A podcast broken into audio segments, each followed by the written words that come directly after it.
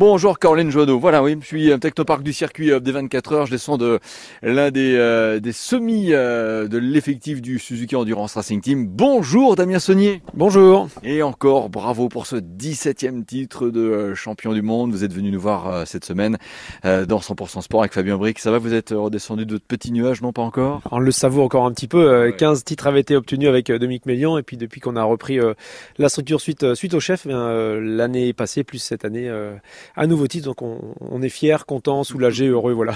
Alors, par rapport au chef et Dominique Mélian, en faire quelques pas à Damien Saunier, c'est vrai que vous êtes euh, maintenant au Technoparc du Circuit, lui était avenue du Panorama, pas très très loin.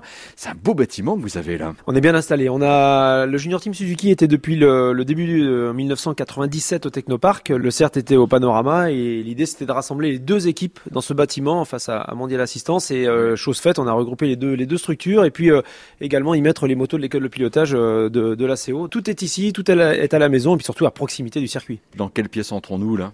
Là, on rentre dans l'atelier du Junior Team Le Mans Suzuki où on a les motos d'endurance et les motos du championnat de France Superbike qui ont participé à toute la saison de vitesse et Le Mans, le bol pour la partie endurance. Alors pour la partie endurance, justement, je pose cette question Damien Saunier. Que va devenir la Suzuki qui restera numéro 1 en 2022 Quand elle arrive, là, vous faites quoi? Bah, L'idée, après, ça va être de l'analyser, de la démonter, de la nettoyer, euh, commencer à travailler pour la saison prochaine. On sait qu'il y a des axes de travail sur les démontages de roues, sur les démontages des réservoirs, sur on le... peut rien améliorer, elle est déjà au top. Eh bien si, on va encore lui amener de nouvelles modifications, des petites améliorations qui, bah, qui nous feront gagner du temps euh, l'année prochaine dans les stands, qui nous feront gagner du temps en termes de démontage de la moto. Euh, euh, ça peut être les habillages, ça peut être la partie électrique des connectiques mal passés, mal euh, euh, des changements de roue. On sait qu'il y a l'ajustage des, des garde-boue devant euh, par rapport quand le petit Paul amène sa roue, il, il, avait quelques soucis à amener la roue. Donc on sait que ça va, ça va évoluer. Il y aura de nouvelles choses. En quelques mots, combien de personnes ici vivent à temps complet toute l'année?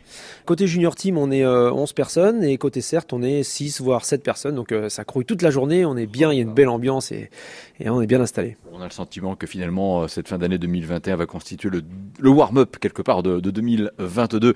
Rendez-vous au mois d'avril prochain pour les 24 heures moto par conséquent. Merci beaucoup Damien Saunier. Merci beaucoup et à bientôt. Et euh, demain, Caroline, on se retrouve même heure pour Moteur 72. On parlera d'hydrogène. À demain.